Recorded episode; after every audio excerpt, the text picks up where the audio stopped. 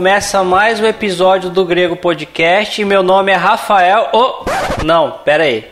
Alguma coisa de errado não está certo. Opa, opa, opa. opa. Uma voz que vocês não escutavam já fazia um tempo.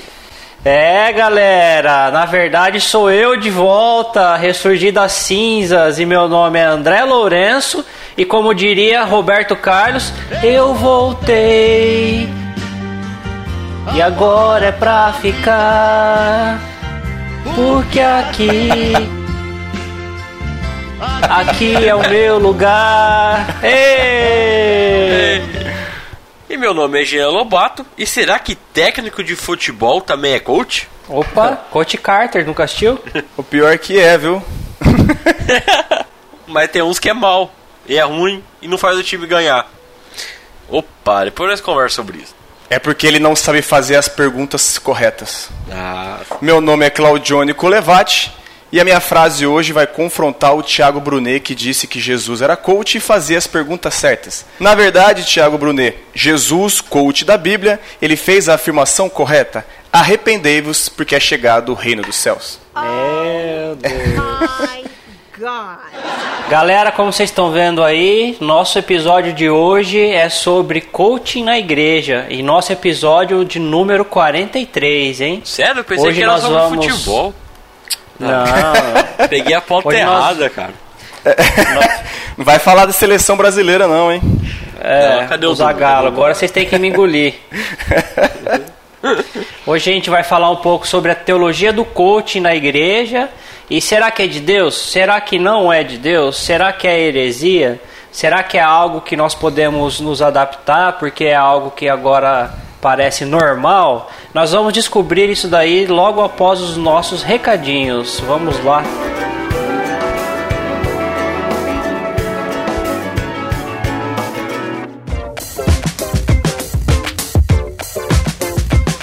E aí pessoal, tudo bom? Tô com uns recadinhos aqui pra vocês, nós já estamos no ano de 2020. Como nós falamos no episódio passado sobre louvor, se você não escutou ainda esse podcast, não para esse aqui, depois que terminar, você volta, escuta o anterior, que ele tá sensacional. Nós falamos que nós teria novos quadros no nosso canal no YouTube. Se caso você que está escutando nosso podcast ainda não se inscreveu lá no YouTube, por favor, entra lá no YouTube, dá um minimizar aí no aplicativo do de podcast, entra no YouTube, se inscreve no canal, clica no sininho para chegar a notificação para você, porque esse ano tá com muita novidade lá. Nós vamos continuar com nossos quadros sobre literatura cristã, mostrando os livros com detalhes para vocês. Estamos também com um quadro novo com o nosso irmão Guilherme. Hoje ele não está participando do podcast podcast, mas ele vai ter um quadro lá no YouTube onde ele vai fazer análise de anime, games, livros e várias coisas bem legal para vocês. E também nós temos outro projeto com o nosso irmão Johnny, o Claudione. Eu vou passar a palavra aqui para ele para ele explicar um pouco sobre o projeto dele que vai sair logo logo lá no canal do YouTube. É, opa galera, tudo bem? É, como o Jean falou, né, nós estamos com, com um novo quadro. Nós, nós faremos agora análise de letras, né? O nosso quadro ele já tem nome, né? Mas vou deixar em, em suspense aí para que vocês fiquem aguardando o vídeo quando estiver pronto para ser editado estiver editado. Já gravamos o nosso primeiro episódio é, e creio que ficou muito bom e espero que com o tempo a gente consiga melhorar.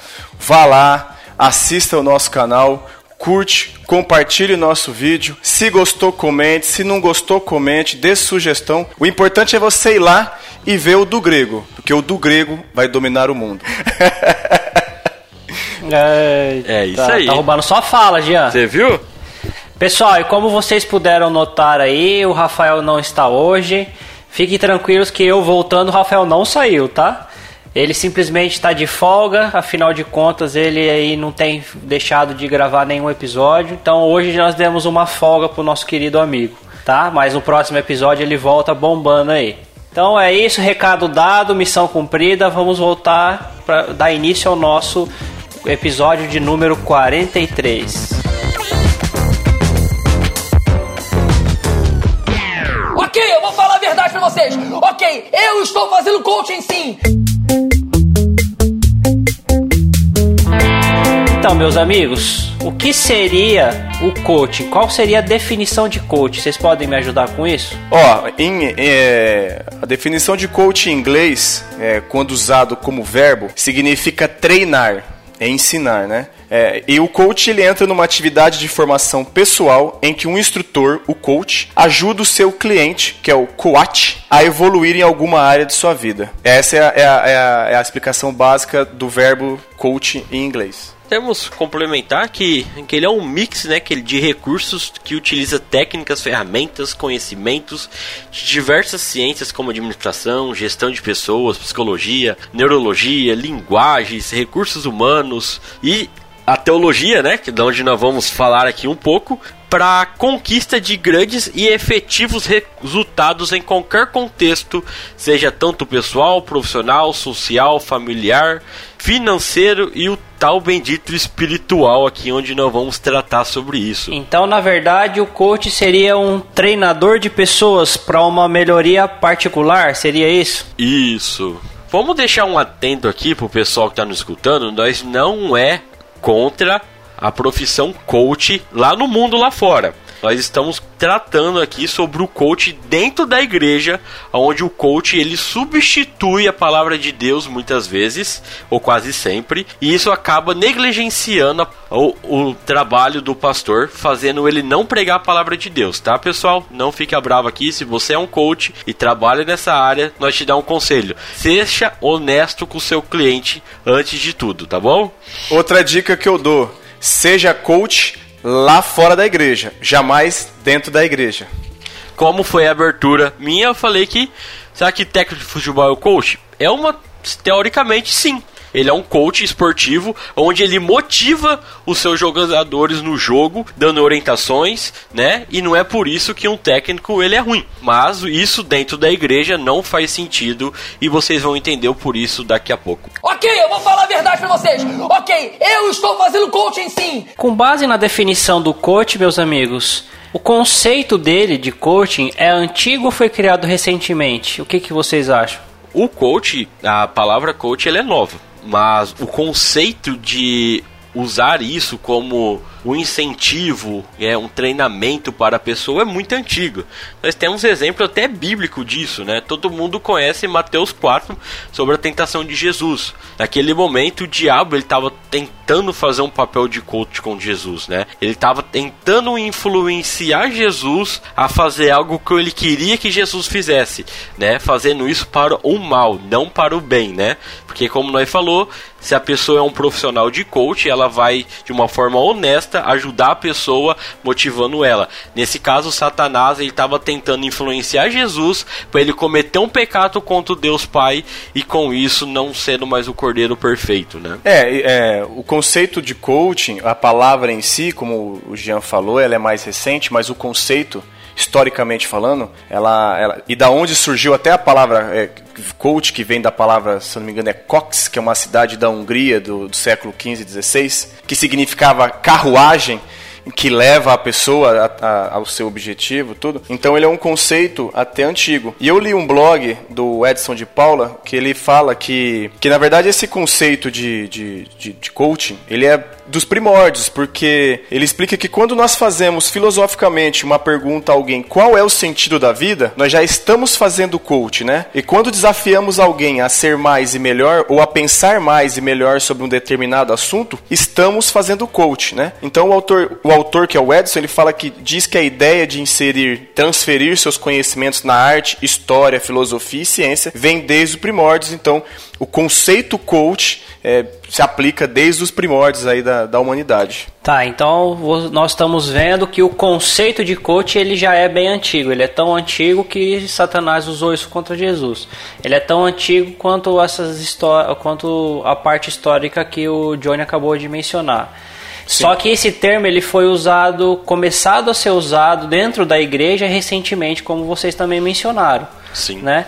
Por que, que as igrejas é, elas se tornaram tão adeptas a esses movimentos?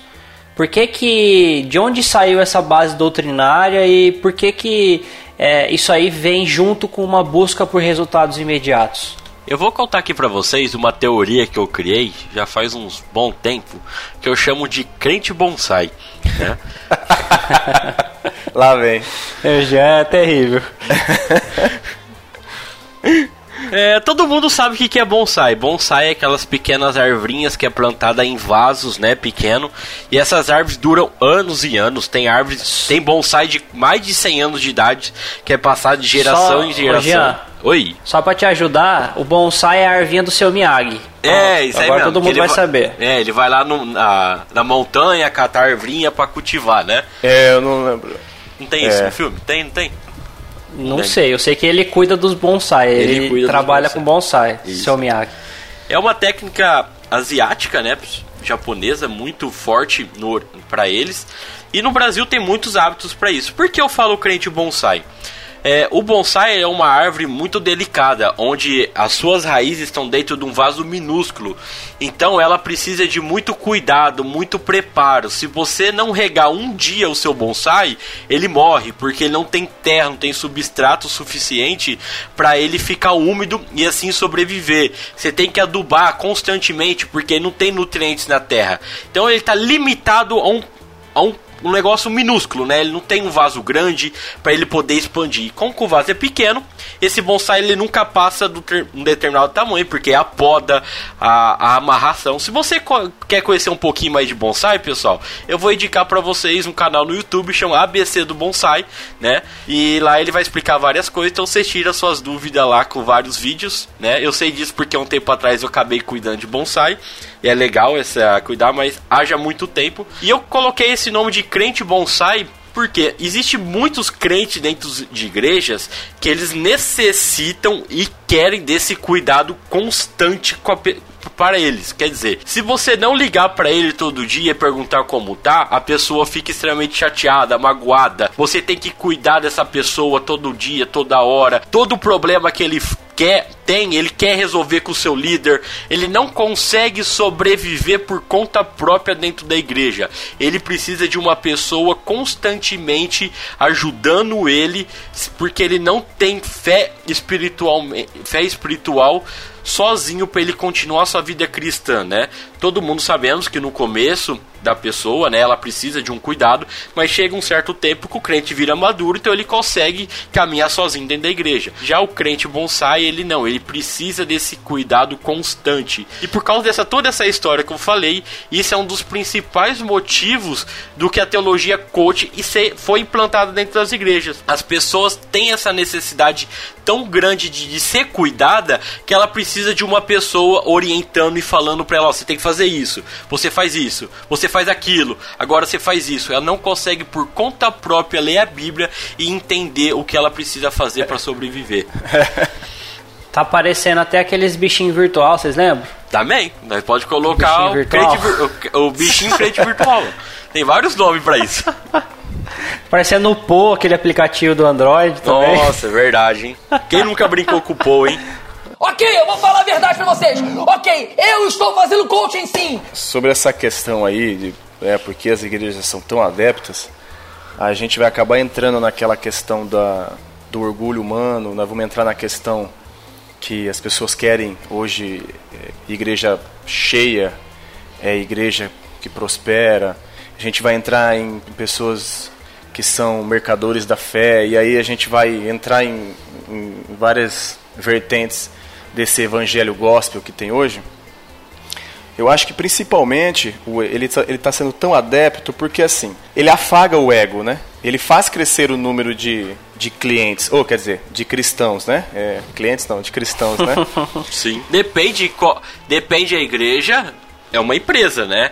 Se o foco, se o foco da igreja é financeiro, arrecadar grana pro salário só do pastor e ele ga- pegar todo o dinheiro da igreja e não investir em nada, então é cliente, não é crente. Sim, eu falo assim, e o próprio cristão ali, ele vai lá para ouvir que, que tudo que ele quer alcançar, ele e deseja, ele pode, não tem obstáculo para isso, né? Tipo, e que Deus, como instrumento, não o ser humano o instrumento de Deus, mas Deus sendo o instrumento, vai sim ajudá-lo a conquistar. E em muitos casos Deus nem aparece, que ele por si só pode realizar. É, nesse contexto, o homem acaba sendo o centro. Deus é deixado de lado, né? E o homem pode realizar o que quiser. Não há uma dependência. E o pecado, ele às vezes, quando pregado, ele é só um obstáculo. Você pode perceber que não se fala em arrependimento. Pode pegar essas, essas pregações coaches aí, essa linha nova que tem aí, não se fala em arrependimento. É, é, aquele, é aquele evangelho doce, ele é agradável, né? Tipo, eu não preciso negar a mim mesmo, né? Porque eu... É uma pregação de autoajuda, você quer resumindo. Isso, é, eu posso. É tipo assim, tem aquele louvor que fala, campeão, vencedor, entendeu? É, é isso. E aí, claro que vai lotar né? É, vai lotar porque a gente sabe que o ser humano por si só já é, é manhoso, é manhoso também, né? Precisa de um é, afago manhoso. direto, né? Sim, ele, ele quer ser o centro da vontade de Deus, né? É tipo do universo, ele quer ser o centro. E aí, o centro da vontade do coach, né? Isso, Muitas vezes, é, né? a é. pessoa não quer largar o líder de jeito nenhum. Sim. Ele só quer que a pessoa. Não, você tem que fazer isso, você faz aquilo. Não, o pastor, o que, que eu faço agora? Eu, eu vou comer abacate ou manga? Sabe? Tipo, a pessoa não consegue, por mais conta própria, é, descobrir a, as, as coisas de Deus. Então ele precisa de um homem para poder falar isso para ele. infelizmente, as pessoas que acabam usando dessa. Da, do coach, eles quer coisa para benefício próprio deles, né? Ele Sim. não quer que a pessoa realmente conhece a Deus. Ele simplesmente quer ganhar em cima dessas pessoas, né? Não, e muitas vezes ainda é, é, eles colocam um, um pano de fundo com Deus, Jesus e Espírito Santo, mas a verdade é o que o Jean acabou de falar. É, é acaba aquela. De, de certa forma, uma manipulação. Acaba sendo aquele. Só, só falta ter o aqueles cara que faz hipnose gospel agora. Não tem já não? Ah, calma, filho. Tá com pressa? é um de cada vez. Falando nisso, é, é teolo... ó, então, Demorou 30 anos mais ou menos pra teologia da prosperidade de cair de Jesus. Isso. É. Calma, o coach faz o quê? Um, um, ano, dois anos que tá aqui no Brasil? Aproveitando, assim? a, ah, uns, uns aproveitando anos. essa deixa. Então, calma, falta 20 e poucos Viu? anos ainda. Aproveitando essa deixa, você acha que a teologia da prosperidade caiu em desuso. O pessoal ficou assim de saco cheio com ela porque ela não estava mais trazendo os benefícios que ela dizia trazer. E aí o pessoal se encheu disso. Aí veio alguém com uma boa ideia, entre aspas, né? Pra gente uma, uma má ideia, uma ideia maligna até. Mas veio com uma ideia e falou assim: vamos renovar isso aqui, vamos trazer uma nova teologia que não seja tão diferente, mas que mude alguns pontos para como se fosse nova. E enfiaram o coaching dentro da igreja. Vocês acham que isso seria, tipo, talvez até uma base doutrinária, pegar a, partes da teologia da prosperidade, transformar isso para um paladar melhor para as pessoas dentro da igreja? Eu acredito que sim, porque se olhar, é, a intenção é praticamente a mesma entre as duas, né? Uma você faz, você paga por ela, né? E você espera um milagre acontecer, que aí nunca acontece. Então quem sempre se enriquece é a pessoa. E agora no coach as pessoas pagam para essa pessoa para ela falar o que ela deve fazer, né? É então... É porque a gente entrou num, num período muito assim de da preocupação não tanto preocupação com, é, com a saúde com a saúde financeira, embora né, a nossa situação não está tão boa assim, mas entrou muito numa saúde, num, num período de saúde mental, num período de saúde de ego, né? E onde o coach Sim. veio para falar assim, opa, é o meu mercado, seria isso, né? Porque resultado Veio imediato. Pra amortecer esses problemas, né? Então, resultado imediato a gente nota que tem, mas tem tanto resultado imediato quanto tinha na teologia da prosperidade. No sentido de é, resultados imediatos, no sentido é, de não resultado da teologia em si, mas de trazerem adeptos para dentro da igreja. Né? Essas igrejas hoje estão cheias. Mas se for ver, a teologia da prosperidade tem um lado positivo que a teologia coach não tem. Eu ia citar isso agora. Hum. Não, as, as, duas, as, as duas teologias são demoníacas, isso elas se igualam perfeitamente. Mas o que tem o que o algo de pró a favor da teologia da prosperidade, pelo menos ainda é Deus. Olha só, ele falou algo de pró, gente. Você vê que o negócio tá brincadeira, pessoal. Não. O que ainda deixa a teologia da prosperidade é, menos pior do que a da, da, do coaching é que Deus ainda realiza as coisas. Eu faço a barganha, mas Deus ainda é Deus que me dá. E é um milagre de Deus, né? É de Deus, é. Eu, mas eu paguei por ele, mas Deus que fez. Foi ele que fez. Agora, o, da, o do coach não. O do coach, quem, quem tem o poder de realizar é o próprio homem. O homem é o indivíduo, é o soberano. Aí ferrou com tudo de vez. Aí tem como. É isso aí mesmo. Você pensa igualzinho eu. Ok, eu vou falar a verdade pra vocês. Ok, eu estou fazendo coaching sim. O Jean até citou no começo, e até zoar com ele, brincar com ele, que ele leu o artigo do Pedro Pamplona, que ele, que ele fala, né, quais são os, os perigos da, da teologia do coach dentro da igreja. E aí ele divide em três, em três pontos principais, né, que é a questão do humanismo, o materialismo e o ceticismo, né, que, que, é, que essa teologia, ela traz para dentro das igrejas, né? E aí ele fez uma, uma divisão interessante que ele atribui assim, é, o humanismo, né? São as técnicas humanas para alcançar objetivos, ou seja, as pregações são palestras motivacionais, é, confundem fé com força de vontade. Cristo é um coach, um palestrante, né? E o foco está aquilo o foco está naquilo que o homem pode fazer através da fé pessoal mas a fé pessoal aqui na pessoa dele, não na pessoa de Cristo, né? E sempre o objetivo é a conquista. Aí a gente entra no materialismo, né? Que é buscando também sempre a autoafirmação. Né? O pastor ele acaba sendo um guru, um guia. Ele estimula o seu cliente, a ovelha, né? A, a buscar o seu. Ou bonsai. Isso, é, a, a, buscar o seu potencial infinito, tipo, porque você pode todas as coisas, né? Para que você conquiste tudo que deseja. Nisso a gente chega no ceticismo, que aí é o humanismo e materialismo são as marcas do cético, né? É, a crença no Deus da Bíblia é cada vez mais fraca, onde esse tipo de cultura se manifesta. A dependência de Deus é algo fantasiado. Orações são feitas apenas para que Deus abençoe nossos planos e para que Ele nos dê apoio em nossa própria empreitada. Na teologia coaching, o soberano é o indivíduo. Então tem sido comum os pastores, líderes, entrarem até em cursos de coaching para serem mais persuasivos, né, contagiantes e teatrais, para não dizer manipuladores, né? E nesse contexto, o Espírito Santo não tem espaço. Você pode buscar, não tem espaço. Sempre o homem é o centro, ele pode realizar todo o que desejar. Basta responder as perguntas corretas.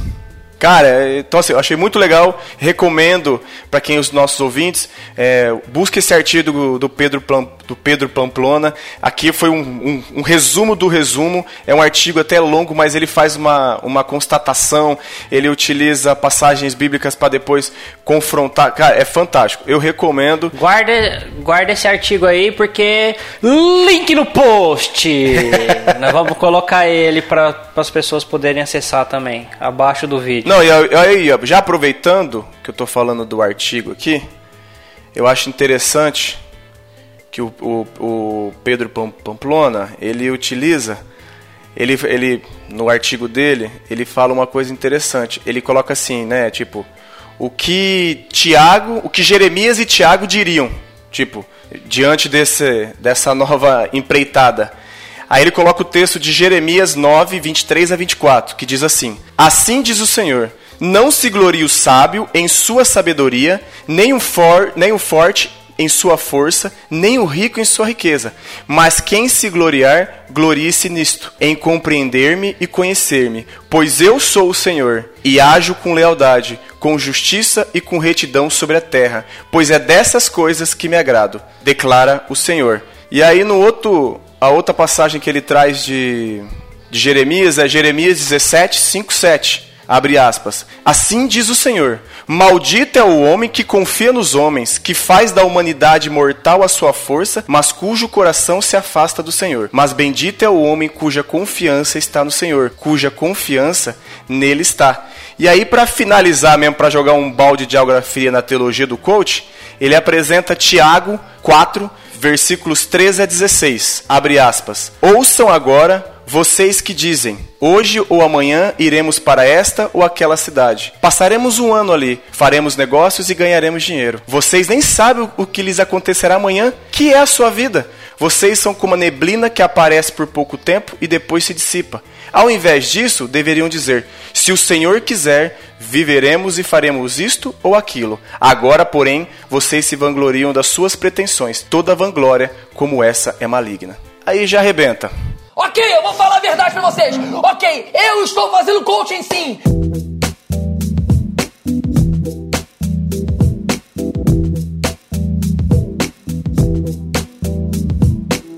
Falando nisso, então, vamos para a parte mais treteira do nosso episódio. Eu, não gosto de, eu não gosto de treta. Eu não gosto de treta. Com, nós, com nossos membros mais treteiros, o senhor André e o senhor Johnny. Eu tô de boa. Eu tô de boa. Eu tenho certeza, eu tenho certeza que na hora que fala em treta, o olhinho do Johnny brilha, os pelinhos do braço dele chega a arrepia.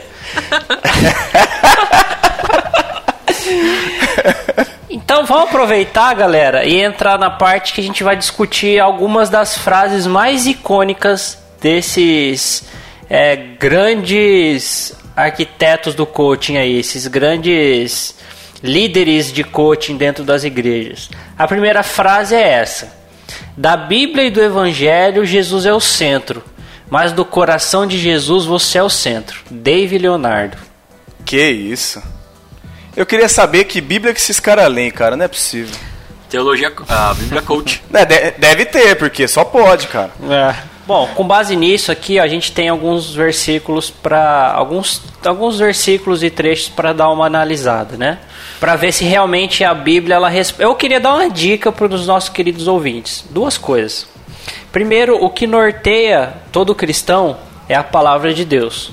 A palavra de Deus é que ela vai ser a única regra de fé e prática que a gente deve ter, e com base nela a gente deve proceder, seja para fazer as coisas, seja para não fazer as coisas. Dito isso, quem nos capacita para conseguir pôr isso em prática é o Espírito Santo, certo? Dito isso, o Espírito Santo nunca, nunca, nunca vai conduzir ninguém contrário às escrituras. O Espírito Santo nunca vai falar, nunca vai mostrar, nunca vai conduzir, nunca vai guiar ninguém no que é contrário às escrituras, porque ele próprio foi o inspirador do homem para as escrituras, né? Então, é, essas pessoas que, que que falam esse tipo de coisa, no caso o Dave Leonardo, que nos desculpe aí se a gente está sendo muito crítico em relação a ele, por enquanto, é, nós vamos dizer que é, é a palavra de Deus e é auxílio do Espírito Santo que nos faz contrapor é, esse argumento dele. Porque vamos lá ver em João 4,34 o que, que a Escritura diz. Ó.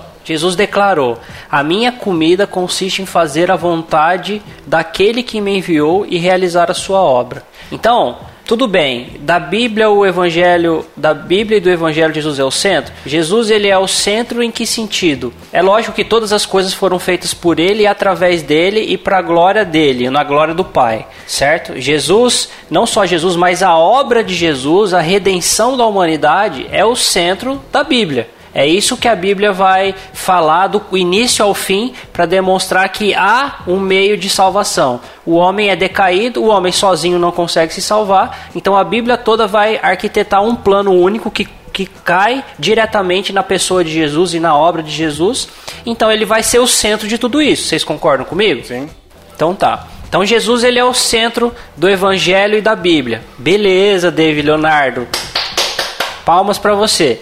Mas do coração de Jesus, o indivíduo é o centro, a pessoa é o centro. A gente discorda com base nesse texto, porque Jesus ele declara que a minha comida consiste em fazer a vontade daquele que me enviou e realizar a sua obra. Então, a, a vontade de Jesus, o desejo de Jesus, o que alimenta o íntimo de Jesus, não é a pessoa, não é o, o, um indivíduo. É fazer a vontade do Pai. É fazer a obra que ele realizou, que é a obra da redenção. Então Jesus ele continua sendo o centro e a obra dele continua sendo o centro. E no coração dele o que está no centro? fazer a vontade do meu Pai. Olha o que João 6, 38 39 diz. Porque eu desci do céu não para fazer a minha própria vontade, mas a vontade daquele que me enviou. E a vontade de que ele me enviou, a vontade de quem me enviou é essa, que eu não perca nenhum de todos os que ele me deu. Pelo contrário, eu os ressuscitarei no último dia. Então, nesse texto também, a gente vê que a vontade, o centro do coração de Jesus está totalmente ligado e conectado para fazer a vontade de Deus, certo? Agora, o que está na vontade de Deus? Que nenhum daqueles que ele deu se perca e Jesus o ressuscite no último dia. Beleza, então não é qualquer indivíduo. Não é qualquer indivíduo que está na vontade do Pai que é o que Jesus vai ressuscitar no último dia, que é aquele que não vai se perder. A gente tem também o famoso texto de João 3,16, que diz: Porque Deus tanto amou o mundo que entregou seu Filho unigênito para que todo aquele que nele crê não pereça, mas tenha vida eterna. Então tá bom. Deus tinha um plano, teve um plano, e ele precisou entregar o seu único filho para morrer em favor da, de quem? De todos? Não. Para morrer em favor daquele que crê no Filho de Deus. Então, nunca vai ser qualquer indivíduo, qualquer ser, qualquer pessoa que está como objetivo da salvação de Jesus. Porque tem que ser aquele que crê. Porque tem que ser aquele que Deus deu para o filho. E aí, esse que Deus, que o próprio Pai deu para o filho, é esse que o filho vai ressuscitar no último dia. Concordam comigo? Sim. Concordam com as escrituras? Sim. Sim. Se não concordasse, era perigoso. Ok, eu vou falar a verdade pra vocês. Ok, eu estou fazendo coaching sim. Vocês podem acrescentar o que para nos ajudar em relação a isso? Não, ó, a gente pode. Eu, eu, eu, eu peguei o texto de João 13, é, 31 a 32, onde fala: Tendo ele, pois, saído, disse Jesus: Agora é glorificado o Filho do Homem e Deus é glorificado nele. Se Deus é glorificado nele, também Deus o glorificará em si mesmo, e logo o há de glorificar. É, é fazendo só complemento aquilo que você falou. A vontade de Jesus desde o início foi glorificar a Deus Pai. Não há dúvida sobre isso. O centro da vontade de Jesus não foi a raça humana, foi glorificar Deus. Porque a, a obra da salvação, no sentido da redenção da, da, do, do, ser humano, é para glorificar a Deus. Nós não temos mérito, méritos nenhum. Não há méritos em nós. Há mérito em Jesus, em Deus, em, ter, em ser misericordioso e desejou salvar alguns para Ele. E isso quem fala não somos nós, é a Bíblia que fala isso. Como nós vimos lá no Jardim de Getsêmen, Jesus fala para Deus fazer a sua vontade, né? Jesus está aqui para fazer a vontade de Deus, não a nossa vontade, né? Sim. Boa, Jean. Ele não chega e não, ele não ora assim, Senhor, o Senhor me enviou, meu Pai, e agora cumpre os desejos do meu coração. Ele não fala isso. Não. Né, Jean? Não. O que, ele... que ele fala? Ele fala para ele fala se se é possível não fazer, mas que faça a sua vontade. Ele está aqui para servir a Deus. Faz a vontade do Pai, né? Pai. Não é isso? Isso. E justamente. Sim. Não, e, e, esse, esse pessoal que coloca. Eu não sei, é, é porque assim, quando fala essas frases de efeito, é como a gente como a gente estava explicando. Eles querem é, impactar. Ali a busca é para tentar mexer com as emoções, que aí acaba indo para o emocionalismo. Então eles falam essas frases de efeito para a pessoa se sentir o centro mesmo. Tipo, é um, é um coach mesmo, é um negócio de alta ajuda. Ó, você, ele vai estar tá falando aquilo que as pessoas querem ouvir. Quando ele fala um negócio desse, as pessoas choram, se derramam e dá glória a Deus ainda. Ó, só para complementar que nós falou aquela hora, lá em Mateus 26, versículo 42 fala assim, ó: Retirando-se pela segunda vez, orou de novo dizendo: Meu pai, se não é possível que este cálice passe de mim, sem que eu beba, faça a tua vontade. Né? Quer dizer, Jesus estava aqui para cumprir o que? A vontade do Pai. Né? Então, quando ele fala que nós estamos no coração de Jesus, não. O que está no coração de Jesus é a vontade de Deus né? Que o plano seguisse certo para que hoje nós podemos ter acesso à salvação. Né? Porque já pensou Jesus não morre na cruz? Moiou. Moiou mesmo. Não tem redenção. Ó, só pra você ter ideia, mais ou menos existe quantas pessoas no mundo? Ah, bilhões. Uns 9, 9 bilhões de pessoas, Por né? aí. Deixa eu só confirmar aqui no Google. Ó, 7,53 bilhões de pessoas tinha no ano de 2017. Foi o último censo que teve. Rapaz, Ixi, mas... com a China reproduzindo o que ela reproduz, já tá nos nove. Não, só se nós ter ideia. Imagine, é, quantas pessoas nós achamos mais ou menos que no mundo são cristãs? Ah, um terço disso talvez. Nem isso. Não sei. Cristão, cristão, cristão. Acho que um terço. Se, se, Não, um, um- se um terço tiver, é muito. Mas eu acho que não. Não, quando se fala cristão, é cerca mais ou menos de 2,3 bilhões de pessoas Certo. que acreditam no cristianismo. Imagine todo mundo fazendo um sacrifício. Será que ia ter carne pra nós comer? Ah, Quem ia comer seria só os sacerdotes e os levitas. Ia ficar bem gordinho. É. Então, se, se Jesus não fizesse a vontade do Pai naquele momento, hoje nós não teremos acesso a Deus, hoje nós não teremos acesso à salvação, hoje, quando nós morremos, nós não iríamos para o céu, porque tudo precisava ser feito naquele momento, Jesus precisava morrer na cruz, então por isso que ele estava aqui para cumprir a vontade do Pai e não a vontade dele. Eu vou citar aqui, ó. Eu vou citar aqui Efésios 1:11, mais uma para confrontar essa frase do David Leonardo. David Leonardo, na hora que você ouvir o podcast, vai ler a Bíblia, hein? Nele digo, em quem também fomos feitos herança, havendo sido predestinados conforme o propósito daquele que faz todas as coisas, segundo o conselho da sua vontade. Efésios 1:11.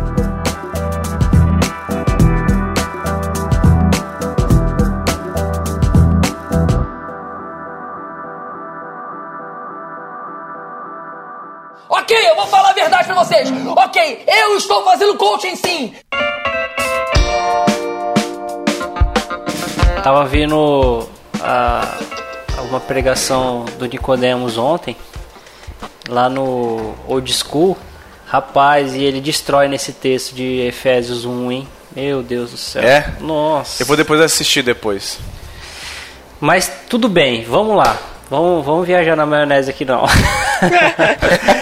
a próxima frase é a seguinte: Ele planeja coisas para sua vida, ele Deus, de diversas formas, inclusive pelas suas decisões, decisões da pessoa. Você pode apagar o que ele escreveu para você, diz Tiago Brunet. Rapaz. Então Beleza. Deus Então- planeja coisas para a vida de um ser para a pessoa de diversas formas, inclusive nas decisões que a pessoa toma. E aí você também pode apagar essas coisas aí segundo a sua própria vontade. Então eu sou Deus. É, Eu sou um Deus. vamos ver alguns versículos que contrapõem Ué. isso. Calma, o Johnny já tá, o Johnny já tá eufórico, o Johnny já tá babando já.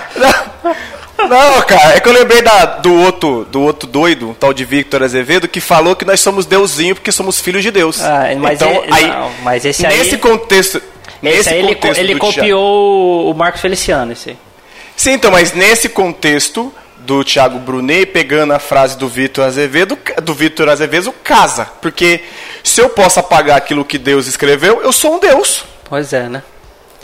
Vamos ver alguns versículos que, antes que o Johnny destrua tudo, alguns versículos que contrapõem isso, tá? Aqui tá um, ó. Preste atenção. Deus planeja coisas, certo? E Deus realmente planeja coisas. Mas vamos ver o que Deus planeja que é imutável, que ninguém destrói. Em Efésios 1, do 4 ao 5, diz o seguinte: Antes da fundação do mundo, Deus nos escolheu nele para sermos santos e irrepreensíveis diante dele. Em amor, nos predestinou para ele, para sermos adotados como seus filhos por meio de Jesus Cristo, segundo o propósito de sua vontade. Amigo, isso aqui é um plano de Deus e você não vai desfazer isso de jeito nenhum. Você pode espernear, você pode chorar, você pode achar que você é quem você quiser, mas isso você não faz. O que Deus decretou antes da fundação do mundo, e isso é aqueles que são dele ser santos e irrepreensíveis, ser um verdadeiro cristão, ele fez isso e predestinou a gente, ou seja, destinou a gente para que isso acontecesse, para sermos adotados como filhos em meio de por meio de Jesus Cristo, ou seja, pela obra que a gente discutiu que Jesus fez na cruz. Para quê? Por quê? Segundo o propósito da vontade dele. Então, essa vontade de Deus, esse plano que Deus fez, ou os que Deus faz, que ele decretou, não pode nunca ser apagado. Não tem nada que a gente faça que vai frustrar os planos de Deus. Concorda comigo? Vou jogar uma, vou jogar uma kryptonita. What? Na verdade não, kryptonita não, vou jogar uma bomba agora. Posso? Vai. Provérbios 16, 4. O Senhor fez todas as coisas para atender aos seus próprios desígnios, seus decretos, até o ímpio para o dia do mal. Hum. Não citei nem Romanos 9, hein? não, nem precisa. Não citei nem Romanos 9. Então, é, é, são frases, eu, eu, eu volto de novo. Os caras não sei se eles estudam a Bíblia ou não, é, mas deve ler para tentar tirar alguma heresia, né, para ver onde que fica melhor. Mas não, não, se a pessoa tiver o mínimo de consciência e pegar uma frase dessa e fazer como você falou no começo, André, não, eu, se a nossa regra de fé é a Bíblia, eu vou ver o que, que a Bíblia diz, né? E buscar, você fala, não, o que o cara tá falando é heresia. O que mais me irrita é ver o pessoal dando glória a Deus, cara. Ok, eu vou falar a verdade para vocês. Ok, eu estou fazendo coaching sim. Agora olha o que diz Atos 4, 27 e 28, ó. Porque de fato nessa cidade, Herodes e Pôncio Pilatos, com gentios e gente de Israel, se juntaram contra o teu santo servo Jesus, a quem ungiste para fazer tudo o que a tua mão e o teu propósito predeterminaram. Deus predeterminou a morte e a ressurreição de Cristo antes da fundação do mundo também. E ele, isso ia acontecer independente de qualquer coisa. E aí Herodes e Pôncio Pilatos e, e alguns pessoal de Israel, eles é, se levantaram para cumprir esse propósito. Eles têm, lógico que eles vão, que eles vão não, que eles pagaram pelo mal que eles fizeram, né? Só que isso já era algo que precisava acontecer. É algo que foi determinado por Deus. Jesus ele precisava morrer na cruz para que ele vencesse toda a potestade, para que ele fosse colocado acima de todos no seu trono no céu. Ele precisava morrer. Precisavam de coisas acontecendo, de pessoas arquitetando coisas, planos para que Jesus fosse capturado, fosse moído, fosse é, pendurado no madeiro para morrer pela salvação do mundo. Então foi algo que Deus predeterminou. Não tem como você. Nem Jesus poderia mudar isso. Tanto que fez a oração que, que, que o Jean falou no, no, no, primeira frase de discussão. Pai, se for é possível, passa de mim esse cálice, que é, passa de mim essa morte. Mas seja feita a tua vontade. Seja feito o que o Senhor predeterminou já. Ó, só para complementar então, vamos ler lá então Salmos. Salmo 139, do versículo 13 deixa eu achar aqui. Até o 16, vamos ver. Tu formaste o meu interior e me tecesse no ventre da minha mãe. Eu te agradeço por me teres feito de modo tão extraordinário. Tuas obras são maravilhosas e disso eu sei muito bem. Tu me observas quando eu estava sendo formado em segredo, enquanto eu era tecido na escuridão. Tu me viste quando eu ainda estava no ventre. Cada dia de minha vida estava registrado em teu livro. Cada momento foi restabelecido quando ainda nenhum deles existia.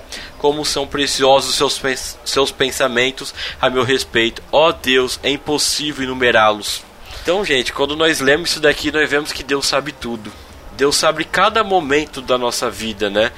Nós não temos como apagar a nossa história porque Deus escreveu a nossa história. Tudo já está escrito no teu livro. Deus sabe o nosso tudo antes de acontecer. Como nós fala, né? Já falamos em vários podcasts. Deus não tem tempo. Ele é passado, presente e futuro ao mesmo tempo. Né? Então Deus sabe de tudo. Não tem como você apagar a sua história e voltar e reescrevê-la novamente. Né? Agora, para mais alguns que acham que Deus não tem controle de tudo, vamos abrir lá em Provérbios.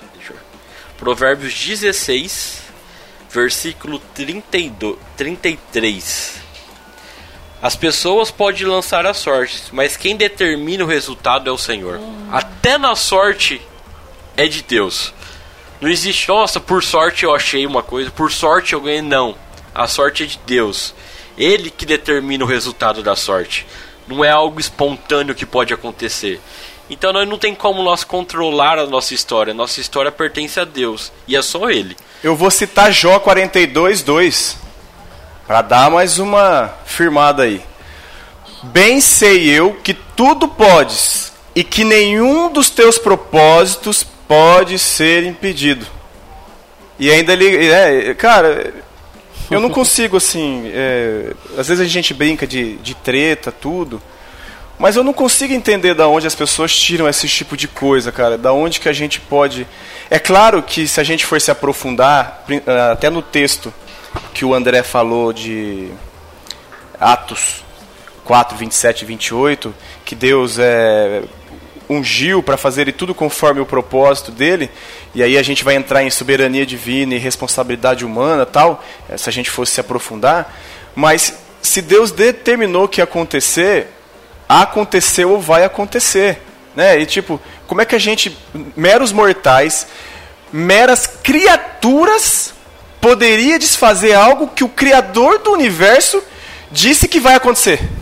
C cara, o Jean acabou de ler, os nossos dias já estão contados. Ele já sabe o dia do nosso nascimento e ele já sabe o dia que cada um de nós vai é, ter a morte física, né, no sentido de deixar esse mundo agora terreno e ir para o mundo espiritual, que seja depois aí a, a, a nossa a, a discussão.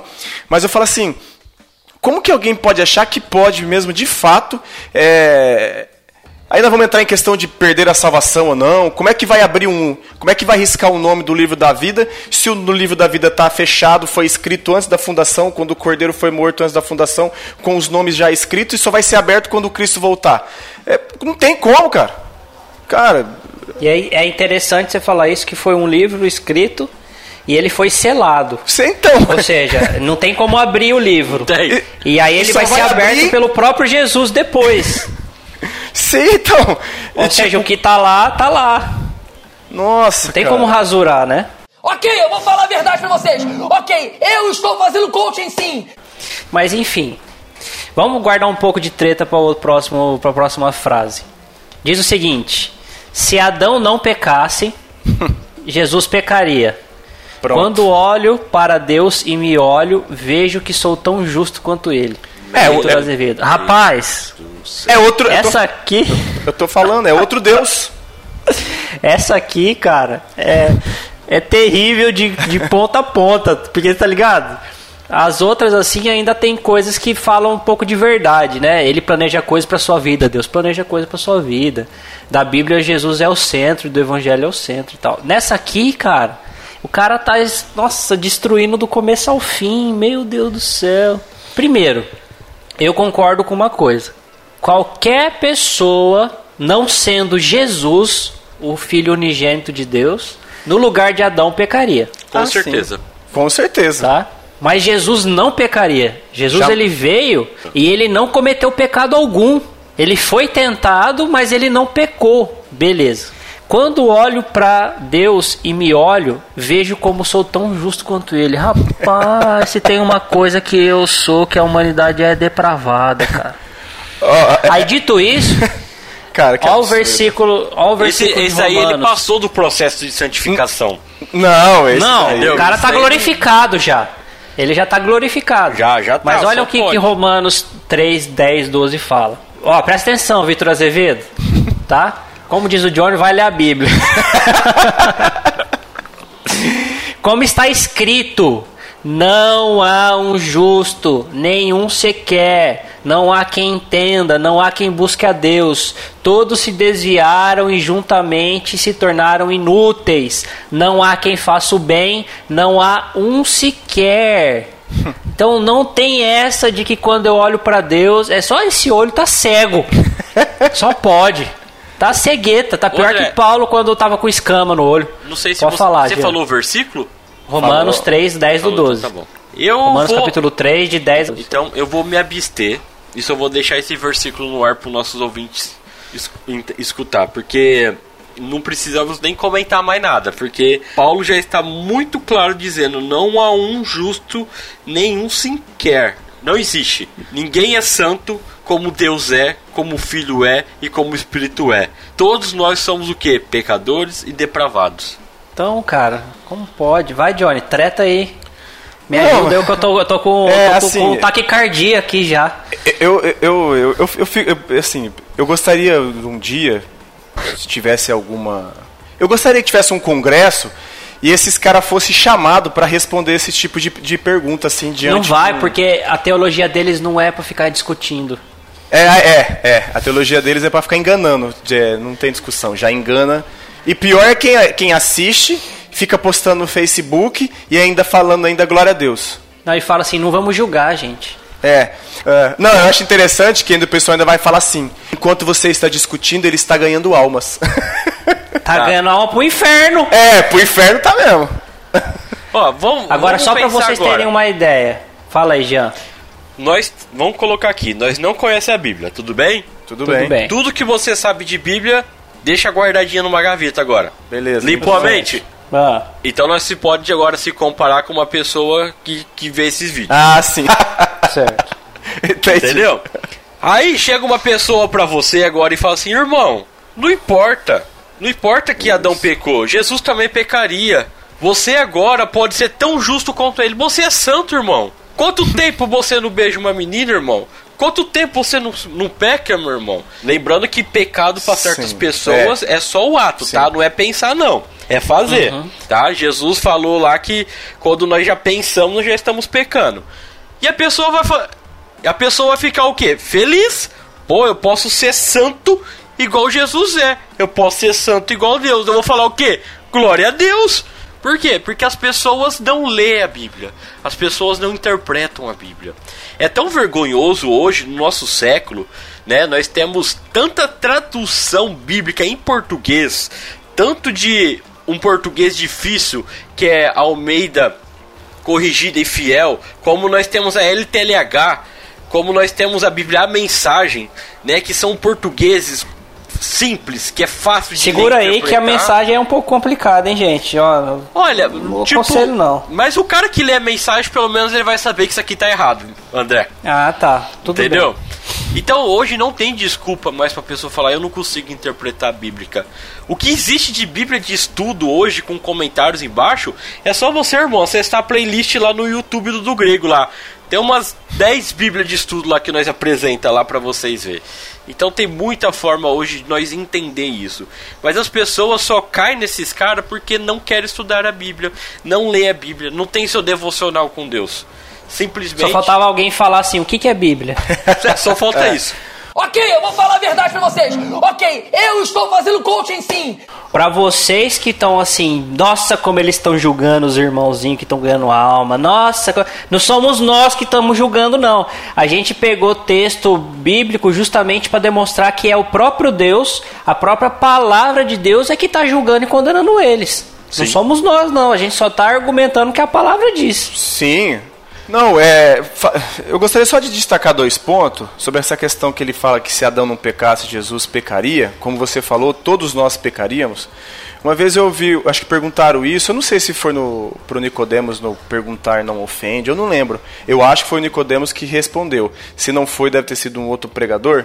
Foi perguntado para ele, né? Se Jesus pecaria. Aí ele falou assim: teoricamente, Jesus sendo homem, ele falou: teoricamente, Jesus poderia. Ele falou: teoricamente. Mas Jesus jamais pecaria porque Jesus era Deus. E o que, que vocês acham disso? Sim. Sim. Se, se Jesus fosse somente homem, não tivesse a, a parte divina, na verdade, se ele não fosse, se ele fosse só, é, só totalmente homem e não totalmente Deus juntamente com o homem, ele pecaria. Sim, então. E, e como é que. pecaria, uma- porque nós somos totalmente homens e nós pecamos. Só que Jesus, ele é totalmente homem e totalmente Deus. Às vezes a pessoa também não vai entender, é, a gente vai entrar de novo, até falamos hoje cedo, né, Jean, sobre a questão do antinômio, que é- são duas verdades né, que, que não se contradizem. A Bíblia explica isso? Não. e o outro ponto, né, que, que fala sobre quando olho para Deus e me vejo, vejo que sou tão justo, eu gostaria de falar, de, de, de falar Romanos 3, 20, 24, que fala assim, ó, sendo justificados gratuitamente pela sua graça, pela redenção que há em Cristo Jesus. Eu não lembro o número do episódio, mas eu ouvi, faz mais ou menos acho que um ano atrás que vocês é, fizeram esse episódio, que é sobre a união mística com Jesus. Eu não lembro o número do episódio do podcast. E, e lá vocês explicaram, assim, perfeitamente que sobre essa questão dessa união mística, que nós hoje, ainda pecadores, num processo de santificação, nós somos justificados em Cristo. Então, assim, a frase dele talvez alguém fale, ah, mas se- Cristo morreu, agora eu não sou justo. Só que tem que mostrar, explicar, que quando Deus olha para nós, ele não vê a nós, ele vê Cristo em nós. Por isso que a ira dele é aplacada. A justificação é Cristo em nós, não nós somos justos como Deus. Só para esclarecer, esse episódio é o episódio número 35 com o título Fusão. Nós e Jesus. Eu recomendo que aí tira toda essa dúvida sobre essa questão de, de justificação. Porque eu sei que vai ter alguns ouvintes que falam assim, ah, mas não fala que nós somos justos agora, Jesus, Cristo nos justificou, mas é totalmente diferente da aplicação que ele quer colocar na frase. Como que alguém. Eu, esses dias eu ouvi uma frase interessante. Os anjos, quando estão diante de Deus, tampam o rosto. Os grandes patriarcas da Bíblia se dobravam com a, os joelhos no chão e com a cara ao pó e o cara vai falar que ele se sente justo como Deus, cara. Então. Os demônios tremem na presença do Senhor. E o cara vai falar que se sente justo como Deus. Ele poderia falar que em Jesus nós somos ju justificados. Isso, aí sim. Como Deus. Sim.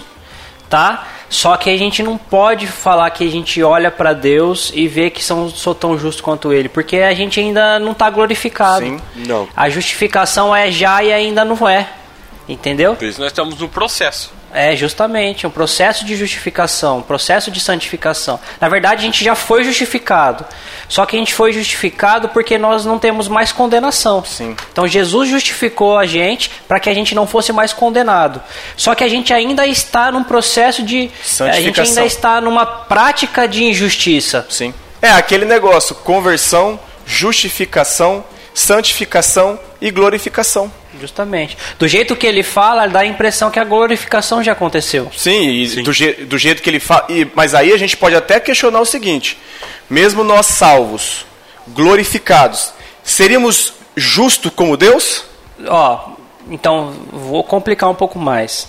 Se nós estamos em Cristo e fomos unidos misticamente com Ele, e nós não somos condenados porque Deus olha para Jesus, olha para a gente e vê Jesus, correto? Correto. Nós somos parte do corpo de Cristo, onde Ele é o cabeça, tá? Então, quando a, a gente, nesse aspecto, quando a gente olha, não é a gente está olhando, seria Jesus está olhando para o Pai. Sim. Tá? E o filho é tão justo quanto o Pai. Sim. Sim. Tá? Só que a gente, na nossa humanidade ainda e pecaminosidade, a gente nunca pode dizer isso, na nossa condição. Sim. Esse é o ponto. O filho é tão justo quanto o pai. Sim. Primogênito. Agora nós não somos. Nós fomos justificados por ele. Nós estamos nele aguardando o final da nossa redenção, aguardando a nossa glorificação. Mas nós ainda não podemos ter essa audácia e essa arrogância de falar que somos tão justos quanto ele. É, para mim é, é, pura soberba. Uma criatura dizer que é justo como criador. Eu querer se igualar, para mim é pura soberba isso. Demoníaca. É, mas, demoníaca. Mas era, mas era aí que o que o sacerdote, os escribas e os e os fariseus falavam para Jesus e por isso que falavam que que ele tinha que ser apedrejado, tinha que ser crucificado por causa disso. Porque eles, tratam... Porque eles falam assim, como uma criatura, uma pessoa pode se considerar igual a Deus. Sim. Só que eles se, esqueci, eles se esqueciam do Messias. Ah, né? sim, é. O nosso Messias já veio, né? Para eles ainda não veio. Sim. Então, enfim, de qualquer forma, nós não conseguimos olhar para o Pai com os olhos de Jesus. Quem falar que consegue olhar, não consegue. Eu desconsidero totalmente. Se nós não conseguimos olhar para o Pai com os olhos de Jesus, certo? No pé de igualdade, não podemos falar isso para ele. Sim.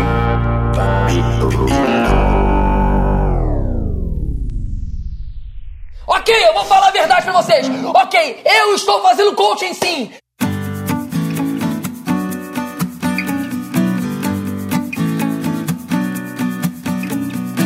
Então, para finalizar e para mostrar que, para mostrar não, mas concluindo o nosso episódio, será que a gente, nós, eu, o Jean, o Johnny, ou você que está nos ouvindo, será que a gente não tem sido coaching coaching, coaching, coaching, coaching, coachings, coachings de nossas próprias almas? Infelizmente, quando nós buscamos, é, vou falar da maneira espiritual, é, a salvação pelas obras, como se eu fosse capaz de realizar a obra da salvação, eu sou coaching da minha, da minha alma.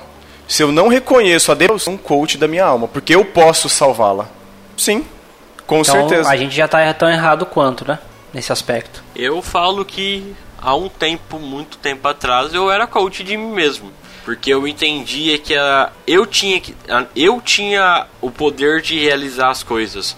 Eu não precisava de Deus, eu corri atrás da minha salvação, né? Eu conseguia tudo tudo que eu precisaria eu ia conseguir por mérito próprio, mas graças a Deus e a sua palavra que nos liberta do nosso erro, hoje eu entendo que eu necessito dele para tudo, para cada dia da minha vida, para cada momento do meu trabalho. E se não fosse a obra de Cristo da cruz, hoje eu não poderia ter acesso a Deus e acesso à salvação, porque ele foi ele que morreu por nós, né? Então, querido ouvinte, se você está ouvindo esse nosso episódio e conseguiu chegar até aqui, você pode ver que quando qualquer pessoa se considera capaz de algum mérito com boas obras ou qualquer coisa que seja para conseguir a salvação, está sendo coaching da própria alma. Sim. Porque é o que o Jean acabou de dizer. Jesus que morreu, Jesus se doou, pagou o preço com sangue, ele cumpriu toda a lei, toda a vontade de Deus para que nós fôssemos justificados em meio ao preço que ele pagou na cruz. Então é de graça isso, é pela graça de Deus, é pela vontade do Pai, é porque o Pai quis salvar a gente, porque a gente correspondeu é, com esse com esse impulso, com esse desejo, com esse propósito de Deus para a salvação do perdido, que a gente consegue alcançar e vislumbrar a nossa salvação. Não é por nenhum mérito nosso. Eu posso citar Efésios, André? Claro que pode. Efésios 2, do versículo 4 até o 10. Mas Deus, que é riquíssimo em misericórdia, pelo seu muito amor com que nos amou, estando nós ainda mortos em nossas ofensas, nos vivificou juntamente com Cristo, com Cristo. Pela graça sois salvos. E nos ressuscitou juntamente com ele e nos fez assentar nos lugares celestiais em Cristo Jesus, para mostrar nos séculos vindouros as abundantes riquezas da sua graça, pela sua benignidade para conosco em Cristo Jesus. Porque pela graça sois salvos, por meio da fé. E isto não vem de vós, é dom de Deus. Não vem das obras para que ninguém se glorie. Porque somos feitura sua, criados em Cristo Jesus para boas obras, as quais Deus preparou para que andássemos nela. Como o Jean falou, como o André falou, se a gente observar Efésios, você confrontar todas essas três ou quatro frases aqui que a gente citou, você pode reparar que nenhuma das frases fala de arrependimento, de inferno ou de salvação. Pode, pode questionar, pode reparar.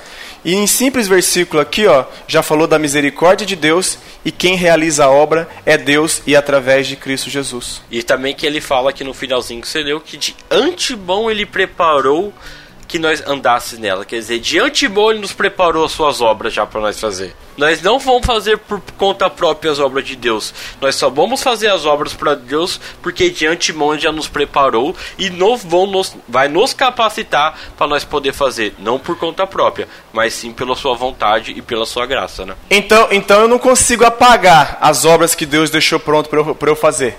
Claro que não. Ah, já tá não. escrito. Ah, então. Tiago Brunet, abraço. Pessoal, é isso aí. Vocês têm mais algum complemento? É, eu deixo como recado. Pessoal, fujam dessas pregações coach. Desligam a televisão, não entra no, no YouTube, não liga o celular. Fujam dessas coisas. Tudo isso é demoníaco. Isso te afasta da verdade bíblica, isso te afasta de Cristo. Como o An- o Jean citou muito é, sabiamente, às vezes a gente fica preocupado que em, em não pecar no sentido de realizar algo ou até no pensamento, mas você que fica buscando esse tipo de coisa que é de ordem demoníaca, você está colocando outra coisa no lugar de Cristo e nesse momento você está sendo um idólatra. Porque quem segue esse tipo de, de pessoa é idólatra e está sendo enganado e está sendo levado para o inferno, tá? Tudo isso daí é heresia. Deus abençoe a todos. Heresia!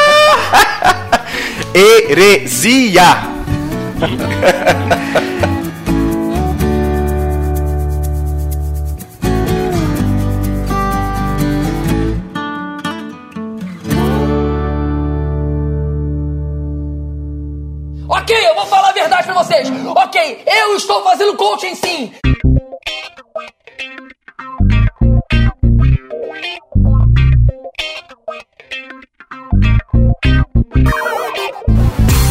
É isso aí, pessoal. Você que chegou até aqui com a gente, você que gostou do nosso episódio, curta ele, compartilha.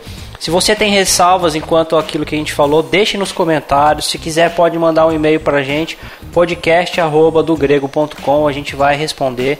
Não nos ofenda, por favor. Nossa intenção também não era ofender ninguém, era simplesmente que vocês conhecessem a verdade e a verdade libertasse cada um de vocês porque elas nós também éramos errados nisso, como o Jean próprio falou, já fomos coaching das nossas próprias almas e uma vez conhecendo a verdade, a palavra de Deus, a verdade nos libertou. Esse é o nosso desejo em propagar esse episódio de hoje, tá? Eu vou ficando por aqui. Meu nome é André Lourenço e eu deixo para vocês o versículo de 2 Pedro 2:1, que diz o seguinte: Assim como no meio do povo surgiram falsos profetas, assim também haverá entre vós falsos mestres, os quais introduzirão dissimuladamente heresias destruidoras, até ao ponto de renegarem o soberano Senhor que os resgatou, trazendo sobre si mesmos repentina destruição. Meu nome é Jean Lovato, eu só tenho algo a dizer. Leia a Bíblia e a palavra de Deus te libertará de todo engano e de toda a maldade desse mundo. Meu nome é Claudione Colevati e eu vou citar novamente Jeremias 17, de 5 a 7. Assim diz o Senhor: Maldito é o homem que confia nos homens, que faz da humanidade mortal a sua força, mas cujo coração se afasta do Senhor. Mas bendito é o homem cuja confiança está no Senhor, cuja confiança nele está. Se vocês querem seguir alguém, sigam a Cristo, leiam a Bíblia. Deus abençoe a todos. Amém. Amém.